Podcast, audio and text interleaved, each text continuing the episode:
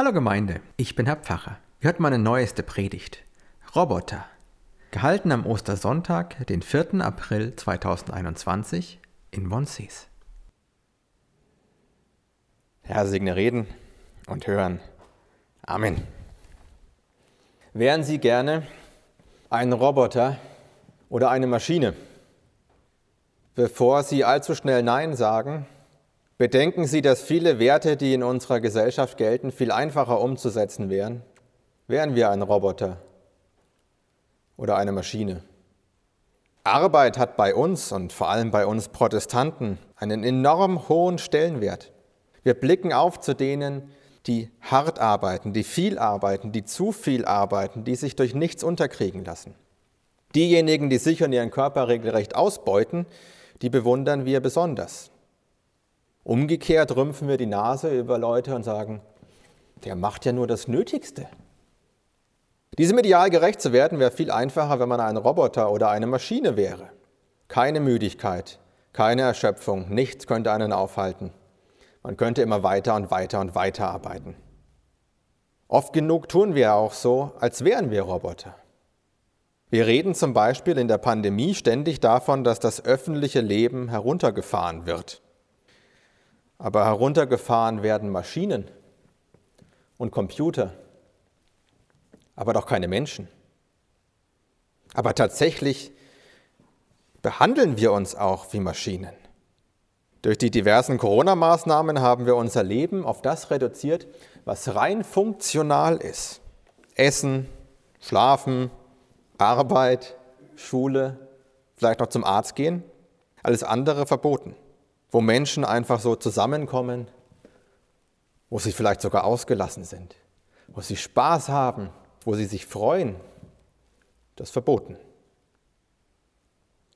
Unser Predigtext stammt aus dem ersten Brief des Paulus an die Korinther im 15. Kapitel. Paulus schreibt, wenn aber Christus gepredigt wird, dass er von den Toten auferweckt ist, wie sagen dann einige unter euch, es gibt keine Auferstehung der Toten? Wenn die Toten nicht auferstehen, so ist auch Christus nicht auferstanden. Ist Christus aber nicht auferstanden, so ist euer Glaube nichtig, so seid ihr noch in euren Sünden. Dann sind auch die, die in Christus entschlafen sind, verloren.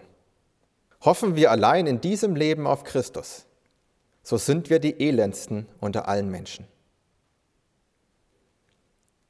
Nun aber ist Christus auferweckt von den Toten, als Erstling unter denen, die entschlafen sind. Denn da durch einen Menschen der Tod gekommen ist, so kommt auch durch einen Menschen die Auferstehung der Toten. Denn wie in Adam alle sterben, so werden in Christus alle lebendig gemacht. Ein jeder aber in der für ihn bestimmten Ordnung. Als Erstling Christus, danach die Christus angehören, danach das Ende, wenn er das Reich Gott dem Vater übergeben wird, nachdem er vernichtet hat alle Herrschaft und alle Macht und alle Gewalt denn er muss herrschen, bis Gott alle Feinde unter seine Füße gelegt hat.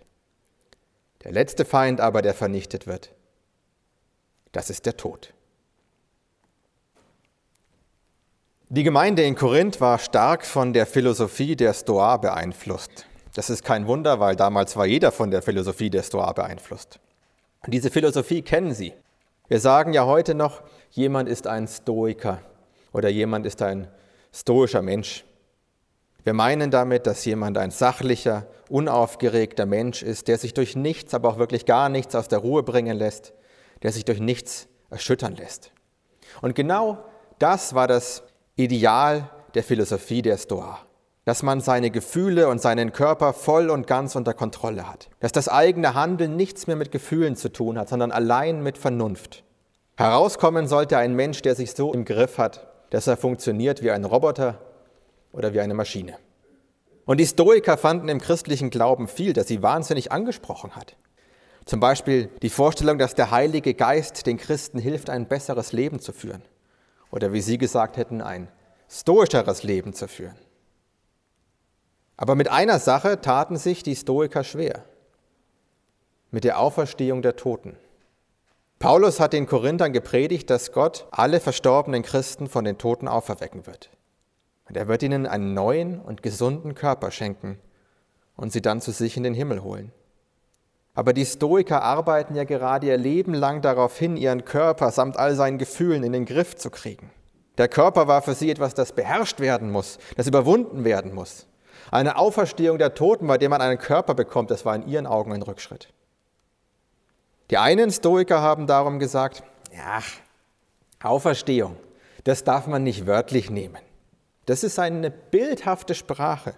Wenn ein Mensch zum Glauben an Christus kommt und Gott diesem Menschen seinen Heiligen Geist schenkt, dann ist dieser Mensch quasi wie von den Toten auferstanden. Also für sie war Auferstehung nur eine Metapher. Die anderen Stoiker haben gesagt, Auferstehung gibt es natürlich, aber nur unserer Seele schenkt Gott das ewige Leben. Und der Körper und all seine Gefühle und alles, was die Stoiker so verachtet haben, das bleibt tot. Jetzt nutzt Paulus das gesamte 15. Kapitel seines ersten Korintherbriefs und einen Teil seines zweiten Korintherbriefs um den Stoikern zu erklären, dass sie irren. Den einen sagt der Auferstehung ist wörtlich zu nehmen. Das ist nicht nur bildhafte Sprache. Es ist nicht nur eine Metapher dafür, dass Christen ein besseres Leben führen.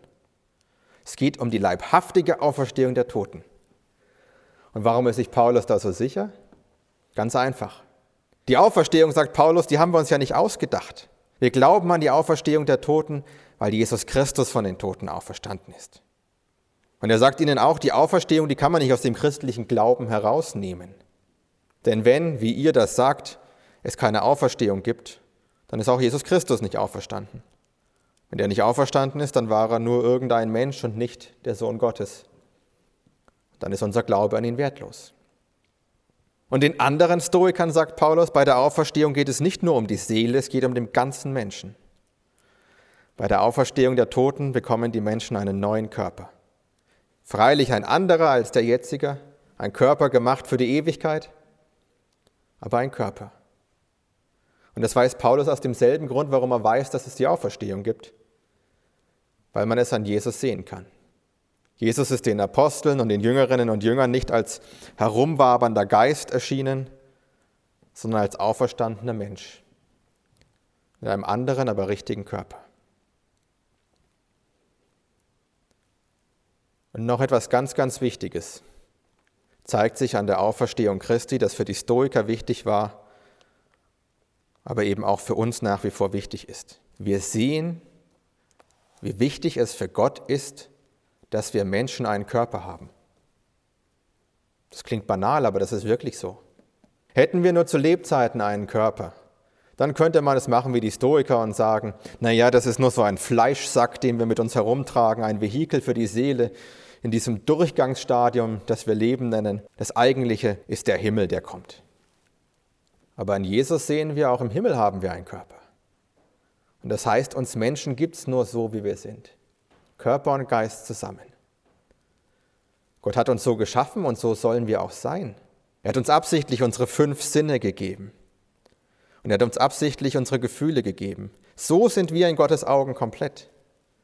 Für Gott sind unser Körper und unsere Gefühle, die mit ihm einhergehen, genauso wichtig wie der Rest von uns. Eigentlich ist das auch keine Überraschung. Wir müssen nur die Psalmen der Bibel anschauen und schon sehen wir, Gott hat uns so geschaffen, wie wir sind, damit wir die Welt, die er für uns geschaffen hat, mit allen Sinnen erfassen, damit wir sie sehen und riechen und hören und schmecken und fühlen. Und damit wir uns daran erfreuen und dann Gott dafür loben. Gott wollte, dass wir Menschen die Sonne auf unserer Haut spüren und dann ihn dafür loben, dass wir den Geruch des Waldes riechen und dann ihn dafür loben dass wir einander auf die Schulter klopfen können. Er wollte, dass Kinder morgens vor dem Aufstehen noch ein bisschen mit ihren Eltern kuscheln können. Er wollte, dass wir spüren, wie die Herzen anderer Menschen für uns schneller schlagen. Er wollte, dass wir in seiner Schöpfung wandern und anschließend unsere Füße in einen eiskalten Bach tauchen können und ihn für den schönen Tag danken.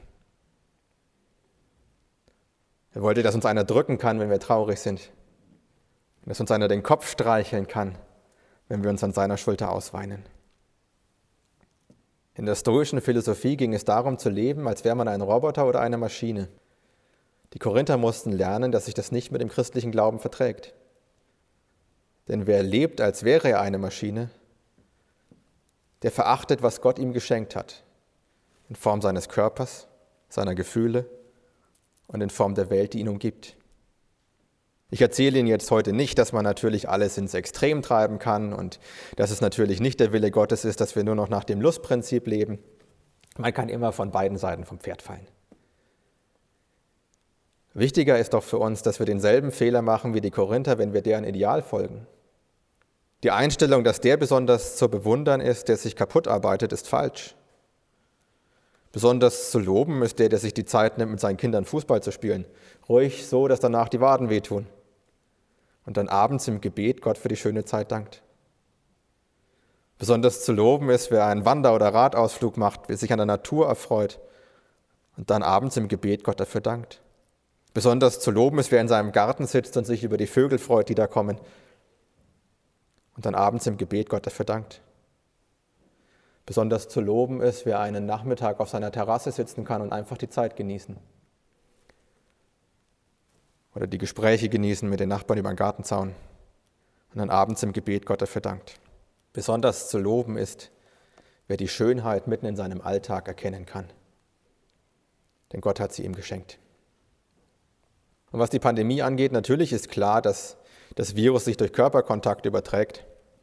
Aber wir werden nicht dadurch zu Robotern, dass wir so tun, als wären wir welche. Wir sind auf Nähe und Kontakt angewiesen, weil wir so geschaffen sind. Immer mehr Kinder und Jugendliche werden krank, und zwar nicht an Corona, sondern an Depressionen.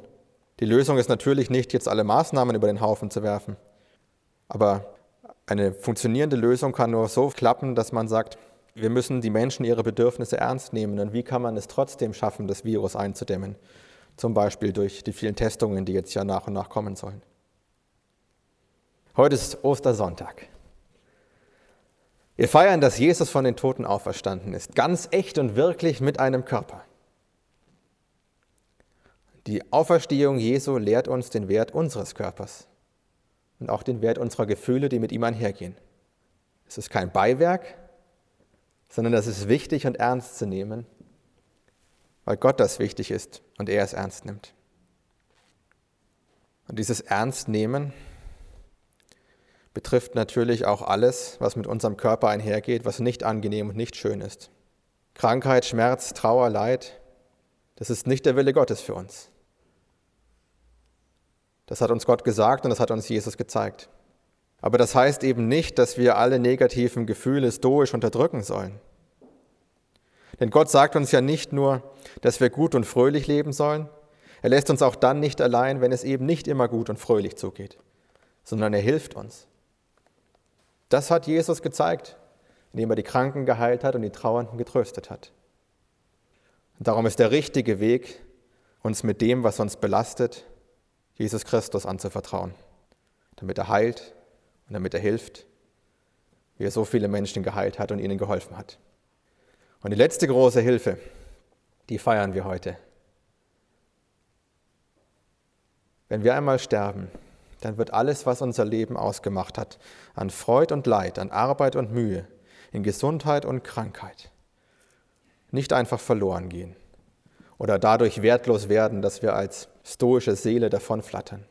Es wird ein Teil von uns bleiben, aufgehoben in einem neuen und ewigen Leben, das wir von Gott bekommen aber eben zum Guten gewandt,